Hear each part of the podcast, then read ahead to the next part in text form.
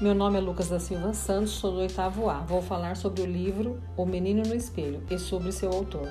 O escritor Fernando Sabino nasceu no dia 12 de outubro de 1923 em Minas Gerais. O livro O Menino no Espelho, escrito por Fernando Sabino, é um romance que conta a história da infância do próprio autor. O livro se inicia na década de 20, quando o autor era criança e vivia em Belo Horizonte. Ele conta histórias da sua infância, suas brincadeiras e seus amigos.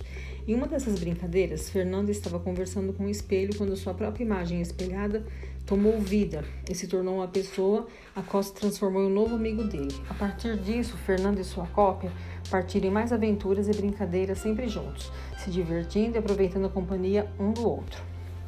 Gostei do livro, achei legal a imaginação do autor.